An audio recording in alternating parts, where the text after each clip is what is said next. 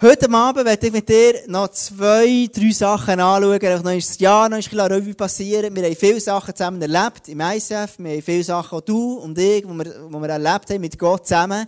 Wir haben Sachen erlebt, die haben gefällt haben. Wir haben Sachen erlebt, die, die, die herausfordernd sind, wahrscheinlich. Ich habe das sicher erlebt, das Jahr. Und, ähm, und um das geht es heute am Abend. Und, und, und interessant ist ja, dass, dass Gott, manchmal denken wir, Gott ist immer dann, wenn alles gut läuft, wenn alles gut ist, ist Gott drinnen.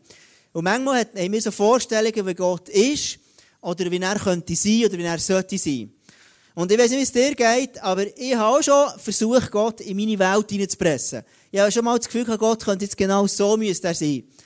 Und meistens ist es so, dass er aber am Schluss dann gleich muss sagen, hey Gott, du hast eben gleich recht am Schluss. Weil Gott einfach, einfach grösser ist. Weil Gott einfach, ähm, einfach, einfach, einfach stärker ist. Und, und, und Gott ist aber interessiert, ist interessiert eben besonders an Orten, wo wir Herausforderungen hatten. Und manchmal denken wir das gar nicht. Da haben wir das Gefühl, solange sie alles gut machen, solange es alles stimmt in meinem Leben, dann ist Gott besonders da, kräftig. Aber Fakt ist, dass Gott oftmals genau der drinnen ist, wo ich ihn nicht erwarte, dass Gott genau der drinnen ist, wo ich denke, oh Mann, also das ist wirklich eine negative Seite von mir und dort, wo Gott besonders drinnen ist. Also Gott ist zum Beispiel, alles, was schwach ist, zieht Gott irgendwie an.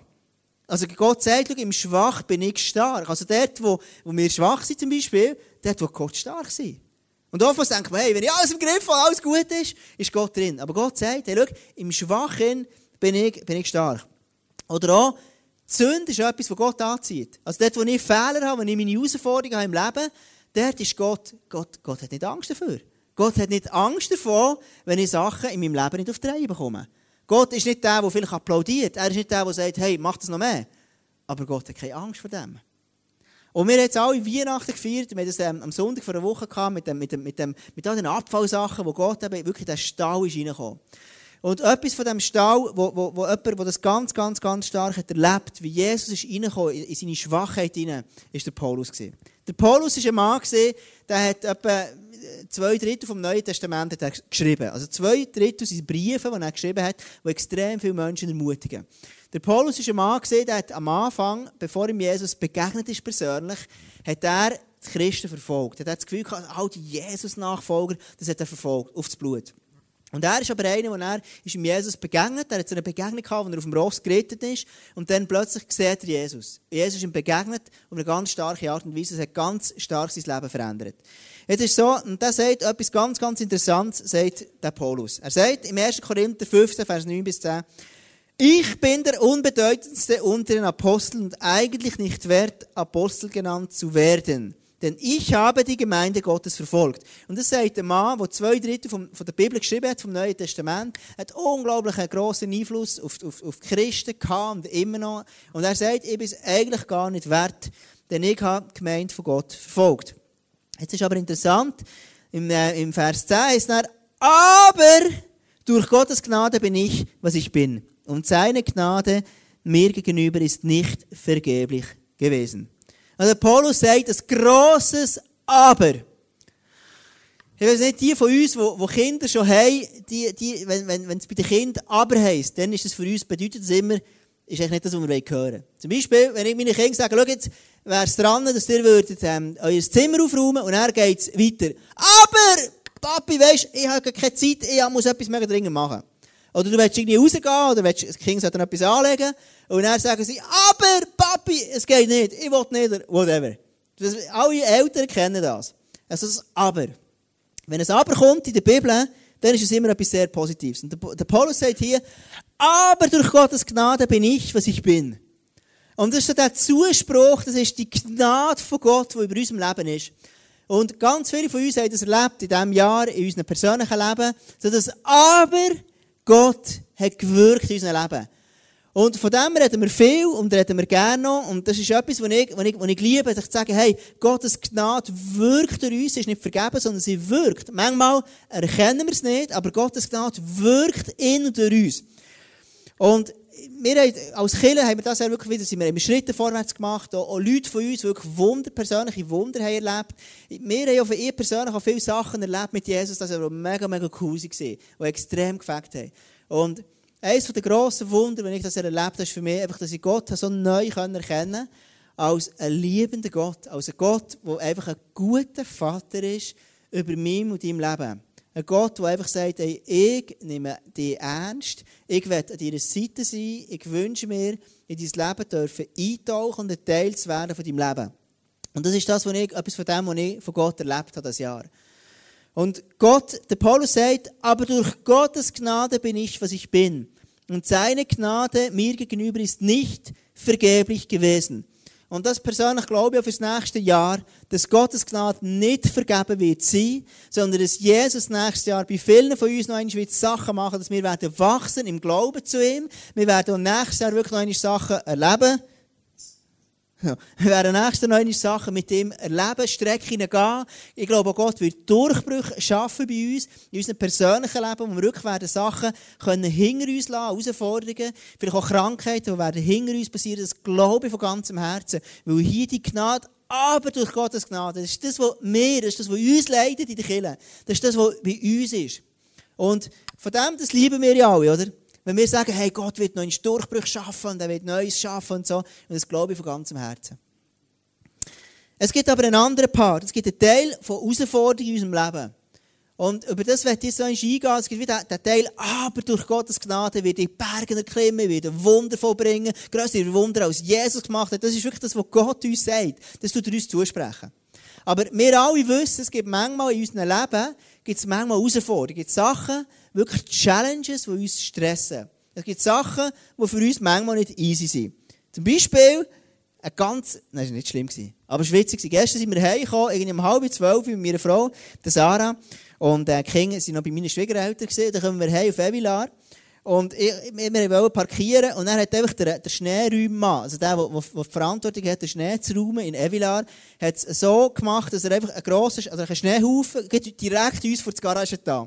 Das bedeutet, wir die Garage so knapp so aufreißen und bevor ich mit dem Auto reinfahren konnte, äh, mit der Garage rein, wir müssen Schnee schaufeln. Also es gibt herausfordernde Momente im Leben.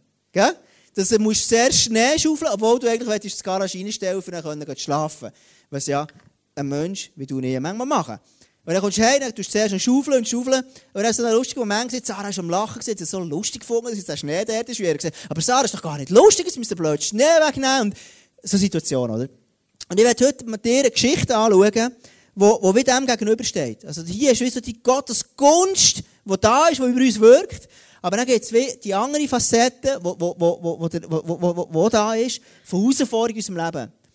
Und das ist etwas, wo ich, je länger ich mit Jesus unterwegs bin, entdecke ich das mehr, dass so vieles in einer Spannung steht. Dass, dass so vieles in meinem Leben Gott sagt, hey, schau, du wirst Sachen durchbrechen haben, du wirst Sachen schaffen. Und manchmal fühle ich mich nicht so. So viele, so viele, es gibt viele Wahrheiten, biblische Wahrheiten, die, die irgendwo einer Spannung gegenüberstehen.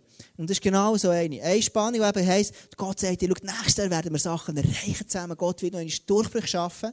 Aber dann gibt es einen anderen Teil. Und das ist im Richter 20. Für mich ist der Richter so ein, so ein spezielles Buch. Ich weiß nicht, ob du es schon mal gelesen hast. Jetzt haben wir jetzt Gideon, das Musical, und es hat extrem gefällt mit, äh, mit ganz vielen Leuten, die kommen, viele Leute, die berührt waren. Und Gideon ist, ist, ist, ist ein Teil, wo, wo die Richter lesen. Der Richter, also ich weiß auch nicht, 50% der komischsten Geschichten in der Bibel kommen irgendwo aus dem Buch der Richter. Da gibt's so, du musst das mal lesen und dann denkst du, man, also ganz ehrlich, Gott, also da habe ich so viele Fragezeichen.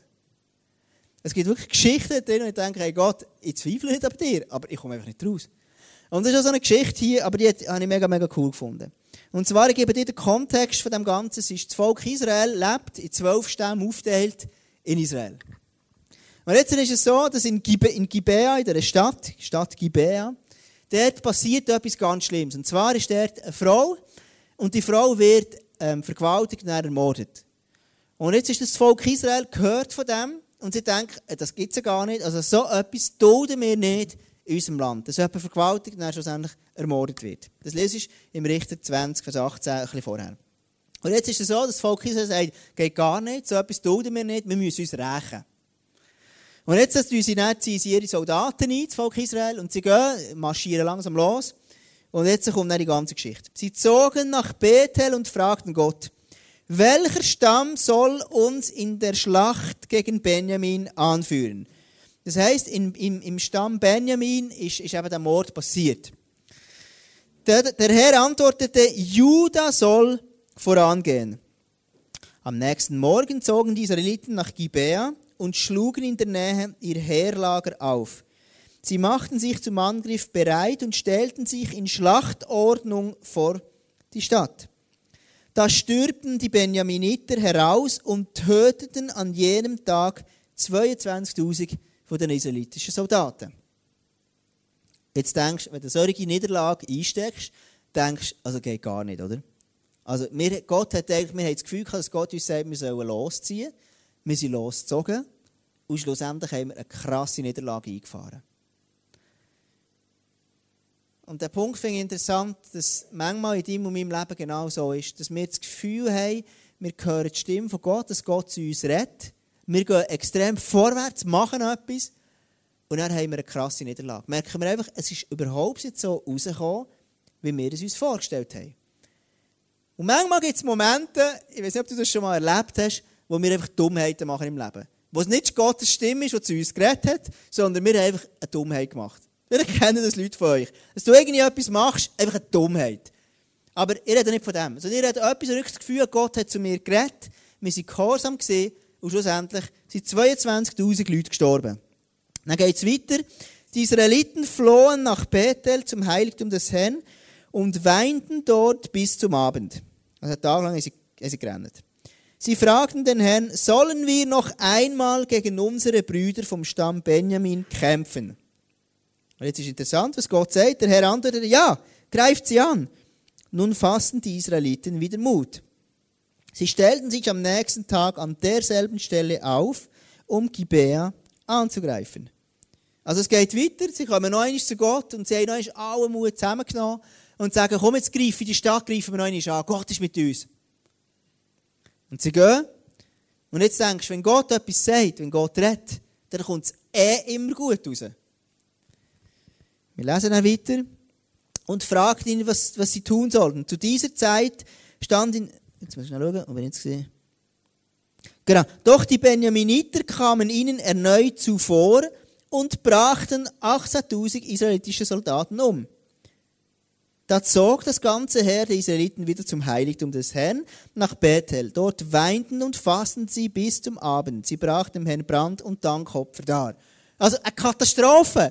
Das Volk Israel geht schon zweimal fassen alle Mut zusammen, weil in die Schlacht ziehen. Sie glauben, dass Gott zu ihnen geredet hat. Und in dem Moment, wo sie in die Schlacht ziehen, kommen wieder 18.000 von denen um. Und ich meine, 18.000 ist, 18.000, das ist viel. Also es war eine krasse Schlacht. Zuerst 22.000, dann 28.000. Jetzt geht es weiter. Brandopfer da und fragten ihn, was sie tun sollten. Zu dieser Zeit stand in Bethel die Bundeslade Gottes und Pinjas, ein Nachkomme Eleazars und Aarons, übte das Priesteramt aus. Und jetzt geht's weiter. Sollen wir noch einmal gegen unsere Stammesbrüder von Benjamin kämpfen oder sollen wir aufgeben? Vielleicht kennst du es in deinem Leben, dass du fragst, hey, jetzt habe ich alles gegeben. Gott, ich habe zweimal schon alle Mut zusammenbekommen. Ich habe so versucht, dir nachzufolgen. Und, und es, ist, es ist schlecht rausgekommen. Und jetzt lese ich hier, fragt dieser, greift sie an, antwortet der Herr. Morgen schenke ich euch den Sieg über sie. Das ist so eine von diesen abstrusen Geschichten im, im, im Alten Testament, wo, wo, wo du manchmal denkst, du, was soll das Ganze? Und die Geschichte geht dann noch weiter, musst du dann daheim lesen. Das ist wirklich eine strange Geschichte. Aber etwas in dieser Geschichte fasziniert mich, finde ich hochinteressant. Und zwar, in dieser Geschichte ist offensichtlich, dass Gott Erfolg und Misserfolg anders definiert als das Volk Israel. Das ist mein erster Punkt heute Abend. Gott misst Erfolg, äh, Erfolg verschieden, als wir den Erfolg definieren. Gott hat nicht dem Volk Israel von Anfang an gesagt, schau, geht, zieht los, macht und zeigt den Sieg sondern Gott hat, ist mit ihnen einen Weg gegangen. Gott hat ihnen nicht einfach schon den Sieg und alles geschenkt, sondern er hat ihnen Gunst geschenkt, dass sie können, noch einmal zu Gott kommen und noch einmal kämpfen. Und noch das zweite Mal und noch das dritte Mal. Und nach dem dritten Mal erst haben sie dann schlussendlich den Sieg gehabt und haben schlussendlich den, den Mord gerecht. Also erst zum dritten Mal ist der Erfolg gekommen. Also in den Augen von Gott ist offensichtlich Erfolg nicht das Gleiche als das, was wir messen. Wir messen Erfolg oft, oftmals mit Zahlen, die man messen kann, dass man genau weiss. Aber Gott schaut das anders an. Gott sieht das Herz eines Menschen. Und interessant ist, dass Gott so oftmals nicht unsere Gebete sofort beantwortet, sondern dass er zuerst mal einen Samen gibt in unser Leben hinein, wo wir pflegen können, der wachsen darf, wo wir in unserem Charakter uns entwickeln und weiterkommen, bevor wir schlussendlich den Sieg werden haben. Und ich habe am Anfang gesagt, ich entdeckt, dass Gott ein guter Vater ist. Und ich persönlich glaube, dass Gott interessiert ist mehr daran, dass wir standfest werden können und dass Gott uns noch mehr anvertrauen kann als einen kurzfristigen Erfolg. Und genau so ist es beim Volk Israel. Er hat ihnen zuerst nicht, nicht Gelingen geschenkt, erst nach dem dritten Mal. Es hat eine Zeit gebraucht, wo sie ihm vertrauen müssen bevor sie zum Ziel kommen. Das Zweite ist, Gott hat ganz eine andere Perspektive als wir. Wenn wir unterwegs sind, wenn ich bete für ein Wunder, dann denke ich oftmals, hey Gott, mach's jetzt. Gott, mach's jetzt, sofort. Du, was geht? Sie denken, hey Gott, ich will, dass du mir jetzt dies und jenes und eins machst, bitte mach's jetzt, sofort. Wenn du heute Abend da bist und du bist ganz, ganz neu mit Jesus unterwegs, vielleicht noch gar nicht wirklich, vielleicht kennst du Jesus noch gar nicht. Wenn das für dich ist, dann rate ich dir an, tu Gott ganz krasse Wunder beten. Bet ganz krasse Wunder, weil ihr, meine Erfahrung ist die, dass oftmals Leute, die ganz neu, frisch sind im Glauben, erleben ganz krasse Wunder mit Jesus. Warum? Weil Jesus genau weiss, jetzt muss ich dem zuerst mal ein Vorschusslorbeeren geben, dass sein Glauben kann wachsen dass er sich entwickeln darf, bevor wir schlussendlich darf ihm Größeres anvertrauen. Und Gott tut oftmals krasse Wunder bei Leuten, die ganz frisch im Glauben sind. Gottes Perspektive auf die Welt, auf unseren Erfolg, ist so anders als das, was wir sehen.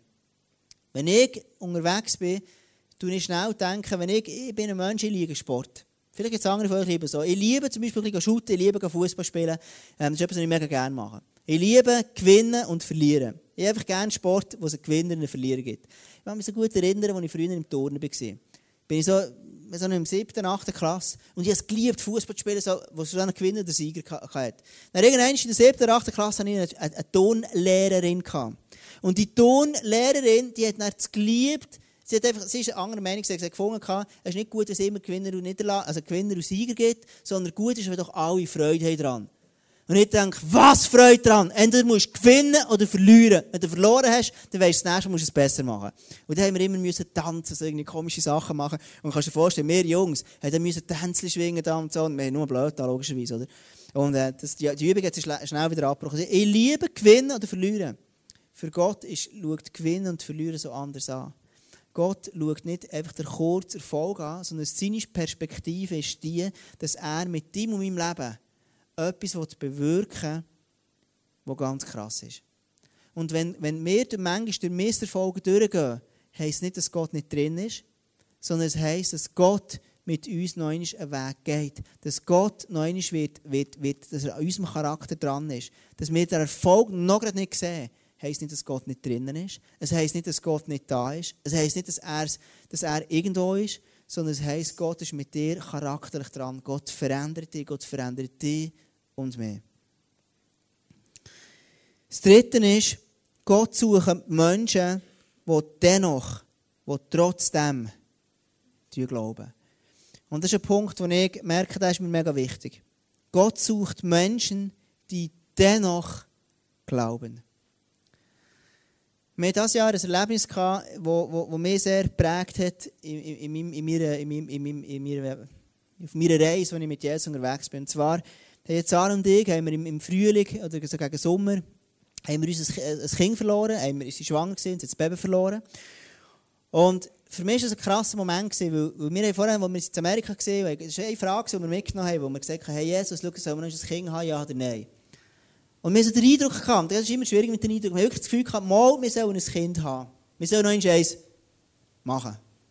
Und dann habe ich gedacht, hey, wie geil ist das denn, ein Kind machen? Und dann haben wir es gemacht, sie gehorsam gesehen, und ich dachte, ich nehme die Last auf mich. Und Sarah ist schwanger geworden, und schon das an sich ist ein riesiges Geschenk. Und ich gedacht, hey, wow, wie cool ist das denn, das fängt ja mega, und so weiter. Und nach, nach ca. acht Wochen von der Schwangerschaft ist plötzlich Sarah Blutung bekommen und wir haben das Baby verloren. Das Baby ist weggegangen und es ist, äh, haben verloren. Und an diesem Tag, es war Mittwoch, ich weiss noch genau, Leute mit Sarah und gesagt, hey Tom, schau, ich habe das Baby verloren jetzt. Es ist gegangen. Und als sie mir das sagt, in diesem Moment, hat sie etwas zugeschnürt in meinem Bauch. Ich bin traurig gewesen, es hat etwas zugemacht bei mir. Wirklich, ich habe Gott nicht, nicht verstanden. Was ich aber gesagt habe, ist, hey, schau, von Anfang an, hey Gott, egal was ist in meinem Leben, ich will dennoch glauben, dass du immer noch gut bist über meinem Leben. Und die Story hat mich so erinnert, dass wir das Gefühl hatten, wir sollen noch ein Baby haben und er stirbt. Und was machst du mit dem? Was mache ich mit dem? Was mache ich mit dieser Situation? Und Zahn und ich, haben uns gesagt, von Anfang an, als wir das erlebt haben, wir gesagt, wir wollen uns so positionieren. Wir wollen gar nicht auf die Schiene kommen, wo wir die ganze Zeit fragen, warum, warum, warum, weil die führt eh zu nichts. Sondern wir sind auf die Schiene gekommen, wir haben gesagt, hey Gott, schau, ich vertraue, dass du es gut meinst. Ich vertraue dir, Gott, dass du einen Plan hast über unserem Leben, der so gut ist. Gott, ich vertraue darauf, dass du, egal was wird sein, dass du dich zu uns schaust. Und zwei Tage später, meine Frage war dann, wo ist jetzt das Baby?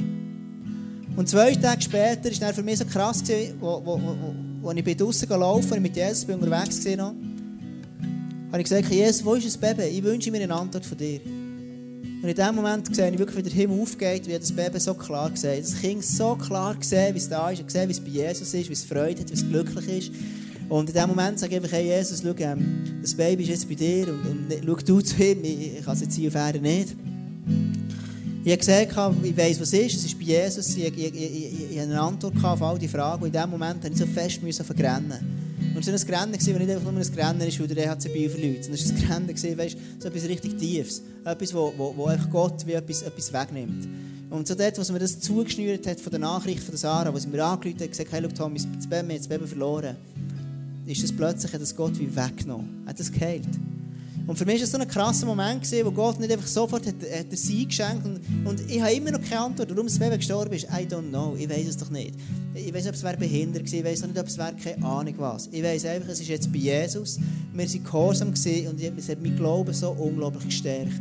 Und vor allem mein Vertrauen zu dem Gott im Himmel hat es so fest gestärkt. Im Römer gibt es eine Stelle, wo der Paulus sagt, alles dient mir zum Besten. Und diesen Satz, wenn du, dir kannst überlegen kannst, während der nächsten Zeit, wo einfach, ähm, der Marc ein spielt, die Gitarre, einfach noch einmal das Jahr 2014 ein Revue passieren. Und es gibt bei uns allen irgendwo Sachen, die sind gut gelaufen, wirklich so, dass das Aber, wirklich Gunst von Gott, über uns ist, Gunst von Gott wirkt und all das. Aber dann gibt es in allen in unserem Leben auch Enttäuschungen, die wir haben. Es gibt vielleicht auch Sachen, wo wir sagen, hey Gott, ich verstehe dich nicht. Gott, ich komme nicht raus. Wir haben doch das Gefühl gehabt, ich bin losgezogen, ich bin gegangen und trotzdem habe ich eine Niederlage eingesagt. Warum das? Gott, wo bist du? Und ich persönlich glaube, dass wirklich so ein, ein Jahr, auch also nächstes Jahr, in Situationen von deinem und meinem Leben, so wie das Volk Israel, das das dritte Mal ist in den Krieg gezogen und dann der Sieg kam, das dritte Mal in deinem Leben darf passieren. Und der Römer, Römer sagt, der Paulus, schau, alles dient zu meinem Besten. Und immer habe ich gedacht, alles, mit den schlechten Sachen kann ich nie so anfangen. Aber mittlerweile glaube ich, dass alles, alles, ist alles Gute in meinem Leben dient meinem Besten. Aber auch alles Schlechte dient dazu, dass Gott dich an einen Ort herführt, wo du ihm gehorsam bist, wenn du dennoch trotzdem glaubst, obwohl du nicht rauskommst, trotzdem sagst, Jesus, ich will dir glauben. Dann formt Gott etwas in deinem Herz, legt einen Samen in dein Herz hinein, wo er dir in Zukunft etwas wird anvertrauen wird, das viel grösser ist und du wirst denken, hey, jedes Durchhalt hat sich so gelohnt. Und das werde ich wirklich aussprechen über dein Leben noch im nächsten Jahr, im 2015, dass Gott dir wirklich Durchbruch schenkt. Und ich werde mir jetzt einfach ein paar Minuten, eine Minute, zwei so Zeit nehmen, wo du vielleicht noch überlegen was für Situationen es gegeben, wo du das Jahr im Glauben bist, vorwärts gegangen oder Niederlage eingesteckt hast. Wo hat es Situationen gegeben, wo Gott dir wirklich gesegnet hat? Und dann komme ich noch einmal hierher und ich werde noch einmal beten und wirklich auch prophetisch in das reinreden von nächstes Jahr, dass Gott wirklich darf Sachen rein, rein tun Wir werden nächstes Jahr wirklich ein Jahr haben, wo ich mich mega freue darauf, wo wir Gottes Stimme werden hören, wo wir Gottes Stimme werden neu und besser kennen. Und es wird ein Jahr sein, wo Gott ganz neu schaffen Das glaube ich von ganzem Herzen. Und darum wünsche ich mir, dass jetzt heute Abend du kannst wie in deinem persönlichen Leben kannst so Vorsätze nehmen, kannst Glauben haben für nächstes Jahr. Nicht nur so kleine Baby-Vorsätze, sondern wirklich so richtig grosse Vorsätze. Dass Gott nächstes Jahr etwas machen kann in deinem Leben, wo du echt nur noch da staunen Und bist nicht bescheiden in dem, sondern hab einen grossen Glauben, das ehrt Gott. Überleg dir jetzt, wo hast du so Niederlagen eingesteckt und du wirst dann Zeit haben zum Worship, das Gott herzulegen. Und wo willst du nächstes wirklich irgendetwas erleben mit Gott? Du merkst, hey, dort will ich Durchbruch. Dort will ich wirklich den Sieg haben. Überleg dir das und dann komme ich dann noch beten.